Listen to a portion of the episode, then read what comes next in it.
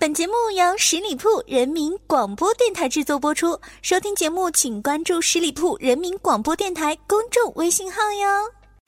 用不一样的音乐，不一样的新闻，不一样的对话，撩拨你的耳朵，撩拨你的耳朵。您正在收听的是《都市聊聊吧》。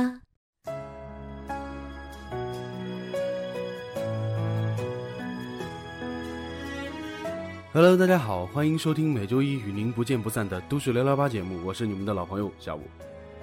今天是端午小长假的最后一天了，节假日总是过得很快啊。昨天呢是父亲节，也是我自己过的第一个父亲节。没想到那个一直把爸爸当做超人，一直觉得爸爸什么都能摆平的小屁孩，如今也做父亲了。记得小时候，父亲就像一座山，让我有依靠。现在呢？父亲也慢慢变老了，我也会成为父亲的一座山，让他牢牢地靠近我。爸爸，我爱你。当面真的很难说出口的话，现在只有通过网络传递给您了。不知道听众朋友们有没有对自己的父母说一句“我爱你”呢？给自己的父亲送了什么样的礼物呢？可以在节目的下方评论处给小五留言。网友写给空气的情话说：“你不好了，父母会失落，他们会用尽全力保护你。”你好了，父母也会失落，他们觉得自己的能力已经保护不了你了。无论我们好不好，他们都会失落。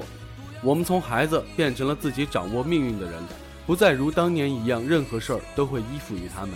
这种失落，也许只有等到我们成为父母的时候才会理解。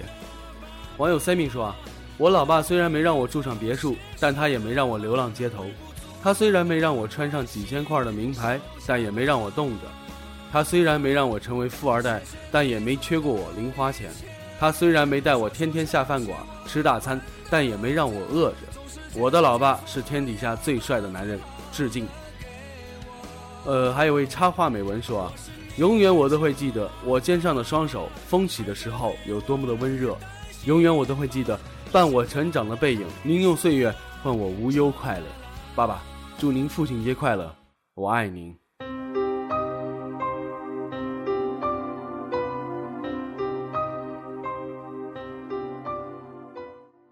上周六端午节原本是个家庭团聚幸福的日子，但是就在这一天，在南京市友谊河路石阳路的十字路口发生多车相撞事故，一辆宝马七四零轿车时速在一百六至一百八十码，将一辆马自达轿车撞击后，马自达轿车撕裂，一男一女飞出后当场死亡。事故现场的照片实在是太惨烈了，好吗？就在大家以为这下肇事者是难逃其咎了，等待他的将会是牢狱之灾，结果一觉睡醒，剧情神反转。南京的那个宝马司机排除了酒驾，也排除了毒驾，还有了驾照。更神奇的是，连姓都变了。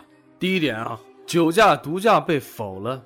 媒体二十号报道称，警方在肇事车内搜出冰毒，肇事的宝马车驾驶人被带到南京光华路派出所接受调查。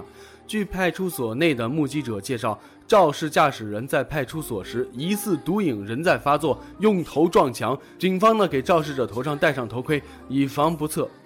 而南京警方二十一号通报称，经调查和鉴定，事故现场未发现毒品，排除王继进酒驾、毒驾的嫌疑。第二点，无证驾驶变有证。媒体二十号报道说，记者从警方获悉，当天南京发生的多车相撞致两人死亡事故，被抓获的逃逸肇事嫌疑人徐某某没有行驶证，没有驾驶证。南京警方二十一号通报说，经调查，王继进所持驾驶证在有效期内。据王继进妻子陈某某称，陕 A H 八 N 八八宝马牌轿车系二零一四年底由徐某某抵债给王继进。第三点。司机姓名、年龄都变了。媒体在二十号发表报道称，肇事的宝马车司机许灿慧已被南京公安机关逮捕，车牌号为陕 A H 八 N 八八。据现场的目击者介绍说，驾驶员是个九零后。而南京警方二十一号通报称，肇事嫌疑人王继进，男，三十五岁，江苏省靖江市人，暂住在南京市江宁区。真搞不懂哎，我真的搞不懂。对此事，目前只能等待案件的进一步调查和法官的定夺了。在没定罪之前，一切都是虚的。只能非常遗憾，那一男一女并不是夫妻，而是朋友，两个家庭被毁了。逝者为大，安息吧。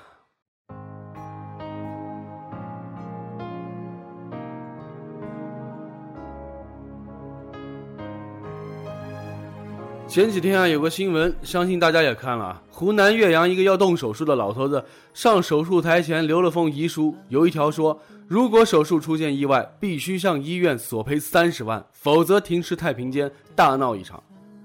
我不知道这老头一家是有过怎样的经历，能够写出如此扭曲的遗书。更是让人不解的是，评论里面居然还有人夸这个老头，说幸亏老头写了这个遗书，把医生给吓得认真手术，全力抢救了，觉得老头挺机智的。嘿，我就服气了啊！能说出这种话的人，情商得低到啥程度啊？还是有啥心理疾病啊？啊？社会上三百六十行，哪个行业是靠恐吓与威胁推动的？你难道生活在奴隶社会吗？我想问问你啊，你生病的那一天，你也会去医院恐吓威胁医生吗？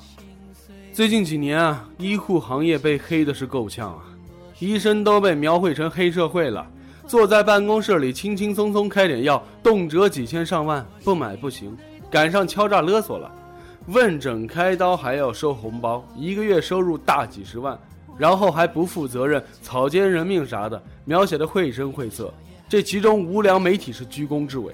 为了吸引眼球，啥都敢写，啥都敢编。然而，事情真的是这样子吗？去年啊，有个轰动一时的新闻啊，衡阳产妇羊水栓塞，医生迟迟不肯动手术，结果产妇不幸去世。当时微博上把医生给骂的是狗血喷头，可是没多久就反转了，说是本来医生打算切除产妇子宫保命，但是婆婆想要二胎，迟迟不同意手术，耽误了治疗。虽然医生也有部分责任。但是这个反转无疑狠狠地抽了许多人一巴掌，可见，许多人对医生的误解实在是太深了。有人说医生态度差，去问诊他妈的排了一个小时的队，结果医生一分钟就给我打发了。台上一分钟，台下十年功。医生之所以可以一分钟就把你给打发了，那是因为人家几年、十年的临床经验了，见得多了，本来是可以分分钟确诊，难道还要故弄玄虚的憋一阵再告诉你吗？啊？再当心理医生还去安慰你几句，凭啥呀？现在医疗的资源本来就紧张，医生和患者唠一分钟，你都要排一个小时队。那医生要是和每个患者都唠五分钟，你是不是得排五个小时啊？这样你就乐意了吗？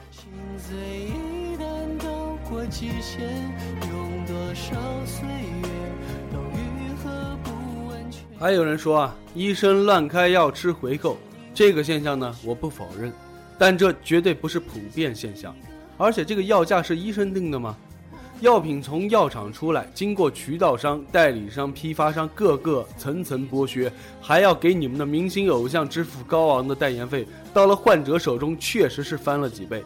可医生的责任是治病救人，难道还能去管理药价吗？啊，医生把没有医保的穷人开药逼到绝路上的有吗？也许有。但我听到的更多，反而是一些朋友经常吹嘘自己爷爷奶奶是老干部、老革命，到了医院好药贵药咔咔咔咔随便乱开，反正是百分之百报销。你别说你身边没有这种事儿啊，为什么会有以药养医这种现象呢？我相信有很多人需要去反思，但绝对不是医生。最荒诞的莫过于医生草菅人命的传说，说不给红包医生会不认真，甚至故意在手术的时候加害患者。我觉得有这种想法的人，真他妈是被迫害妄想症晚期了吧？一个医生，本科五年，研究生三年，毕业了还得实习个两三年，辛辛苦苦努力十年才能走上岗位，都他妈三十好几了，就是为了在病床上加害患者，这他妈是神经病吧？啊！我觉得一个人如果不尊重生命，没有一颗救死扶伤的心，他根本就不会选择医生这个行业啊。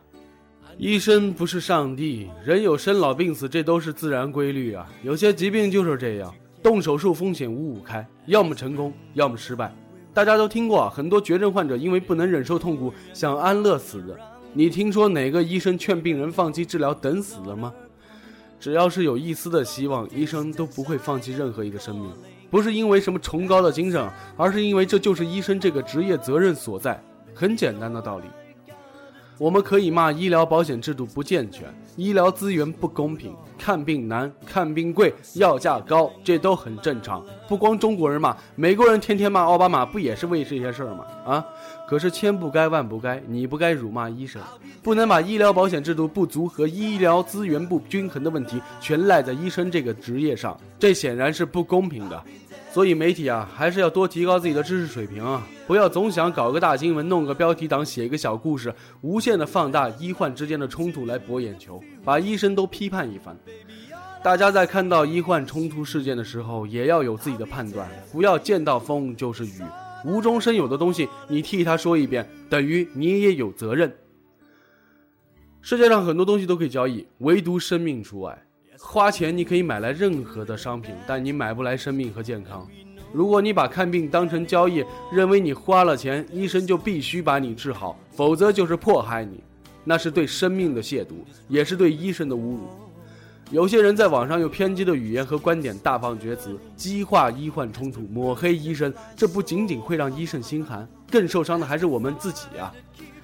你要真是穷到治不起病了，你哭喊这两句，大家也能同情你啊。可最让人反感的言论就是，有些人明明日子过得不错的小白领、小中产也抱怨连天，什么现在看个感冒都花大几百，过去吃两片药就好了。你咋不问问现在物价比过去翻了几番呢？啊，你一个月去吃个火锅、吃个龙虾也得好几百吧？啊，一天来包烟还是伤害身体的行为，也不少花吧？每天敷敷面膜、买点护肤品要花多少？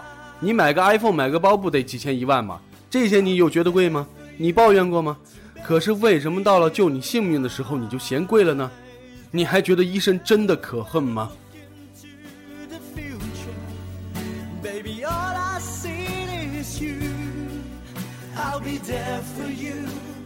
好了，我亲爱的朋友们，感谢大家收听今天的都市聊聊吧，我是小五，欢迎大家关注十里铺人民广播电台公众微信，在订阅号中直接搜索十里铺人民广播电台，点击关注，也可以加入十里铺人民交流 QQ 群幺六零零五零三二三，我们下期节目再会，拜拜。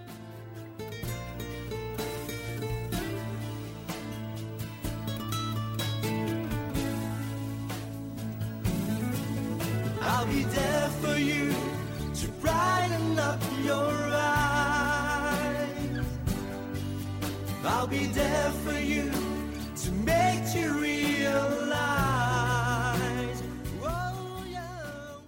本期节目由十里铺人民广播电台制作播出。了解更多的资讯，请关注十里铺人民广播电台的公众微信和新浪、腾讯的官方微博。感谢收听，我们明天再见。